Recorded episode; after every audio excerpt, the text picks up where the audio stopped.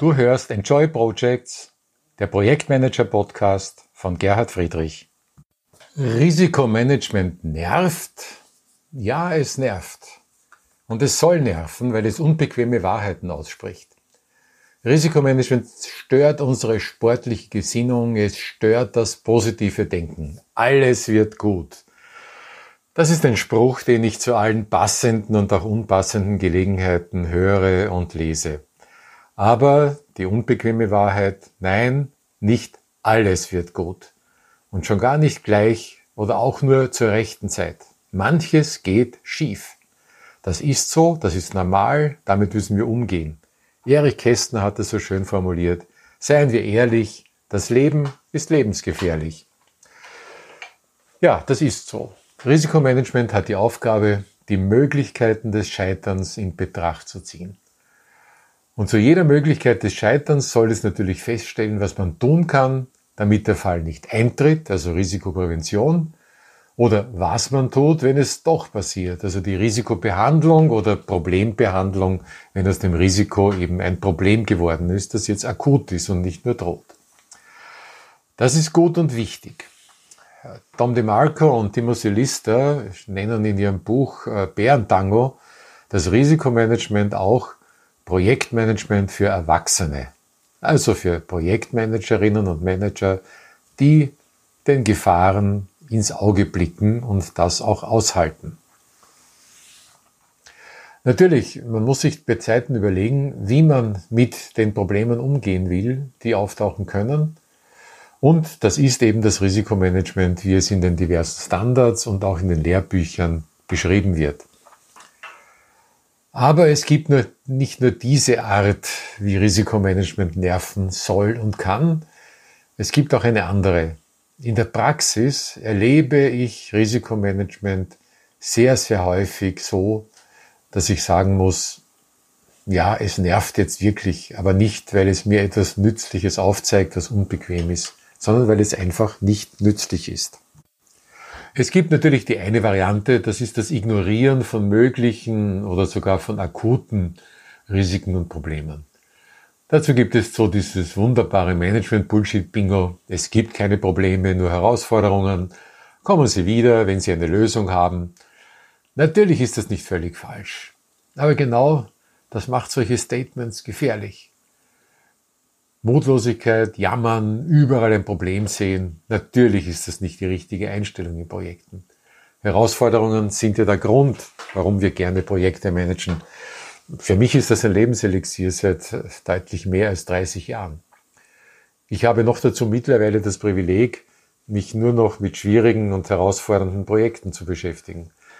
Die Routinearbeit habe ich gelernt und jahrzehntelang auch praktiziert. Aber ehrlich gesagt, ich muss das jetzt nicht mehr selbst tun. Ich liebe Herausforderungen, weil die Freude über einen Erfolg ist ungleich größer, als sie nach einem Routinejob ist. No risk, no fun. Das hat schon was. Die andere Variante des Umgangs mit Risiken ist scheinbar das Gegenteil des Ignorierens. Es werden in Projekten umfangreiche Risikoregister erstellt. Ich habe schon Risikoregister mit mehr als 50 Einträgen erlebt. Das sieht nach besonders sorgfältigem Risikomanagement aus. Praktisch gesehen ist es aber nur eine besonders unangenehme Form des Ignorierens. Man inflationiert das Thema, man listet Risiken auf, die eigentlich trivial sind. Zwischentermine werden nicht gehalten, Anforderungen erweisen sich als unvollständig, technische Probleme tauchen auf, Schlüsselpersonen fallen aus, etc. etc. Ja, ja, das wissen wir. Das kann immer passieren. Das ist das ganz normale Tagesgeschäft im Projektmanagement. Dazu brauchen wir kein Register. Das ist Routine. Wir wissen auch, wie wir mit solchen Fällen umgehen. Dazu brauchen wir auch keinen Eintrag im Risikoregister. Das kostet uns nur Zeit, die wir eigentlich woanders viel besser einsetzen könnten. Ich komme wieder zurück zu Tom DeMarco und Timothy Lister und dem Bärentango.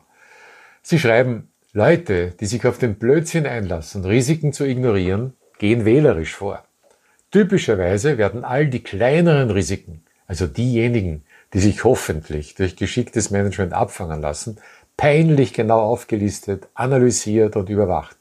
Nur die wirklich bösen Risiken, die werden ignoriert. Hast du das auch schon erlebt? Mir fällt unter anderem ein großes IT-Projekt ein, in dem es ein externes Controlling gab, von Seiten der Auftraggeberorganisation gestellt.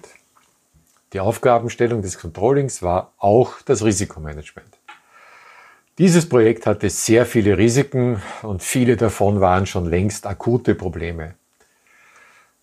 Diese Risiken und Probleme lagen vor allem in den Abhängigkeiten von Schnittstellen zu externen solche externe Stellen, externe Dienstleister oder auch andere Organisationen, die man nicht einfach dazu zwingen konnte, das zu tun, was von ihnen zu tun wäre, damit das Projekt funktioniert.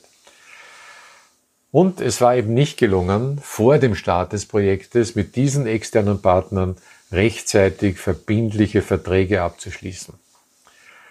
Man war daher auf informelle Wege der Abstimmung und Beeinflussung angewiesen und das gelang auch einigermaßen. Natürlich gab es auch dazu einen Eintrag im Risikoregister. Monatlich gab es ein Controlling-Meeting, in dem auch das Risikomanagement abgehandelt wurde. Die Risiken wurden hinsichtlich ihrer Wahrscheinlichkeit bewertet, natürlich auch hinsichtlich der Größe des Schadens, der eintreten würde. Daraus entstand dann eine Quadrantendarstellung mit den Achsen Wahrscheinlichkeit des Eintretens und Schwere der Folgen. Und diese Darstellung wurde auch dem Lenkungsausschuss präsentiert und es wurde der Trend gegenüber dem letzten Lenkungsausschuss dargestellt, wie also die Wahrscheinlichkeit gestiegen war oder wo sie auch geringer geworden war, dass dieser, dieses Risiko schlagend wird. Die Controlling-Meetings zu diesem Thema waren psychologisch ganz interessant.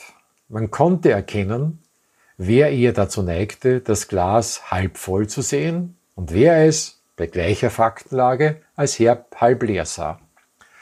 Aber nach einigen Meetings war das klar, die Menschen ändern sich nicht so schnell, also war es zunehmend schade um die Zeit. Besonders unsinnig war an dieser Übung, dass es der dringende Wunsch des Controllings war, die Risikoliste nicht zu ändern, damit man die Trends darstellen könne. Nun war gerade dieses Projekt durch immer wieder überraschende Problemstellungen gekennzeichnet. Der Wunsch nach einer stabilen Liste beförderte das Risikomanagement endgültig in den Bereich der Irrelevanz. Es ging nur noch darum, den Aufwand dafür möglichst gering zu halten und das gelang auch ganz gut, wenn man auf die formalen Vorgaben achtete und auch pünktlich seinen Risikoreport ablieferte. Das waren jetzt zwei Varianten, wie uns Risikomanagement nicht helfen kann. Risiken ganz zu ignorieren oder sie in so großer Zahl zu listen, dass man vor lauter Bäumen den Wald nicht mehr sieht. Ja, Vielleicht hast du das auch schon erlebt. Was ist aber die Lösung? Die Risikosituation eines Projektes muss im innersten Kreis der Projektleitung regelmäßig analysiert werden. Es muss entschieden werden, ob man präventive Maßnahmen setzt oder ob man es auch ganz einfach darauf auf ankommen lässt. Risikosituationen lassen sich nicht in Listen abbilden. Es geht um Risikoszenarien, eine Kombination aus Einflussfaktoren, die eine gewisse Dynamik entfalten und zusammenwirken. Zum Beispiel, eine Schlüsselressource fällt aus, dadurch verzögert sich ein wichtiger Fertigstellungstermin, das wiederum führt zu Folgeverzögerungen in anderen Bereichen und so weiter. Und hier siehst du schon ganz konkret, es kommt darauf an, was tatsächlich passiert. Solche zahllosen, zahllosen Risiken im Vorhinein in einer Liste aufzuführen, mit Maßnahmen zu versehen, kann nur auf einer relativ abstrakten und trivialen Basis erfolgen. Für alle diese Risiken gibt es eine einzige Maßnahme, die immer notwendig und auch wirksam ist, nämlich Zusatzaufwand in Kauf zu nehmen und von Seiten der Auftraggeber die Bereitschaft, diesen Zusatzaufwand zu finanzieren. Je unkomplizierter, umso besser. Je aufwendiger der Genehmigungsprozess, umso schlechter. Das ist ganz einfach und das muss man in kein Risikoregister schreiben. Das ist einfach so. Wenn es in einem Projekt gelingt, das ganz allgemein gut zu lösen, dann sind die meisten Probleme damit bereits erschlagen. Wenn aber in jedem Fall eskaliert und umfassend begründet werden muss, wenn es hin und her geht, dann geht oft mehr Zeit damit verloren, als die schnelle Bewältigung des Problems gekostet hätte.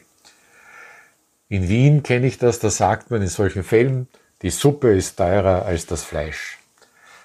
Ja, das ist oft genug der Fall. Hast du das auch schon erlebt? Ich nehme an, ja. Und mein Resümee, je penibler das Risikoregister geführt wird, umso häufiger passiert das.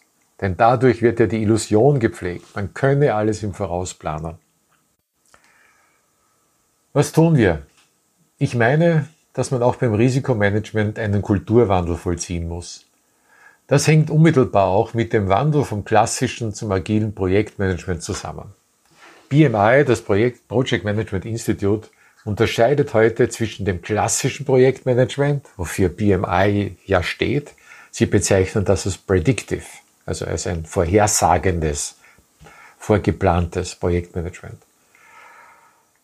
In Bauprojekten ist so ein Predictive Project Management durchaus am Platz. Dort sind auch die Kosten einer späten Änderung enorm und oft sind solche Änderungen einfach nicht mehr möglich. Anders als bei Software, wo man noch relativ spät noch relativ viel ändern kann. Daher ist es in Bauprojekten auch notwendig und auch möglich, viel Aufwand in die inhaltliche, detaillierte Planung von vorne zu Beginn des Projektes zu investieren, und dann das Projekt tatsächlich als die Ausführung des Planes zu gestalten. Erinnere dich aber an die Prinzipien des Agilen Manifests. Prinzip Nummer vier: Wir schätzen, reagieren auf Veränderung höher ein als das Befolgen eines Plans. BMI hat diese Orientierung übernommen. Im Agile Practice Guide bezeichnen sie diese Art des Projektmanagements als empirical, also empirisch. Denken wir mal nach, was bedeutet das für das Risikomanagement? Meiner Meinung nach müssen wir von der Feuerwehr und der Rettung und ähnlichen Organisationen lernen. Dort gibt es natürlich Planungen, sogar sehr ausgefeilte Notfallplanungen, in denen Risikoszenarien durchgespielt werden. Für besonders kritische Situationen gibt es praktische Übungen. Wir kennen das auch in der IT, wenn es um Security-Probleme geht. In sogenannten normalen IT-Projekten wird man es meist bei Brainstormings und Planungsworkshops belassen. Planspiele zu wichtigen Risikoszenarien wären eine gute Idee. Allerdings, weiß nicht, wie deine Erfahrung ist, ich habe das de facto noch nicht erlebt. Weil entweder es ist das Projekt wirklich kritisch, dann hat man die Zeit dafür nicht oder glaubt jedenfalls sie nicht zu haben. Oder das Projekt ist nicht kritisch, dann hätte man die Zeit, der Nutzen für das Projekt ist aber gering. Das ist eine Herausforderung für die Personalentwicklung. Bei allen, die regelmäßig in Projekten arbeiten, den Umgang mit Risiken und Problemen im Rahmen der Aus- und Weiterbildung zu trainieren. Und natürlich gibt es auch das On-the-Job-Training, denn in Projekten arbeiten ja regelmäßig Leute mit unterschiedlichem Erfahrungshintergrund zusammen und ihre Erfahrungen bringen sie in die konkrete Arbeit ein und wenn es Herausforderungen gibt, dann tauscht man sich aus und reagiert eben nach der besten Möglichkeit, die im Team verfügbar ist. Und damit komme ich auch schon zu meinen Schlussfolgerungen. Das beste Risikomanagement ist der Aufbau einer positiven Projektkultur. Dazu gehört Motivation, das Projekt zum Erfolg zu führen. Dazu gehört ein Klima der Kooperation und des gegenseitigen Vertrauens. Auch die Fähigkeit, Konflikte konstruktiv zu lösen, seien das nun sachliche Divergenzen oder auch durchaus persönliche Reibereien, und generell Divergenz, Diversität als Bereicherung zu sehen. Winston Churchill hat einmal gesagt, wenn zwei immer derselben Meinung sind, ist einer unnötig. Ich finde das grandios und ganz, ganz wichtig. Wenn es also dem Projektmanagement gelingt, diese Faktoren in einem Projekt zu sichern, dann können Krisen ruhig kommen. Das Projektteam wird gestärkt daraus hervorgehen. Das, was allerdings in vielen Projekten als Risikomanagement praktiziert wird, leistet dazu leider keinen Beitrag. Daher meine Empfehlung an dich, betrachte Risikomanagement als deine ureigenste Kernaufgabe. Lasse das nicht von einem Controlling oder Risikomanagement oder Qualitätsmanagement oder wie immer das heißt, aus der Hand nehmen. Risikomanagement und Projektmanagement gehören zusammen wie siamesische Zwillinge. Ein Risikomanagement, das dir dabei hilft, ist willkommen.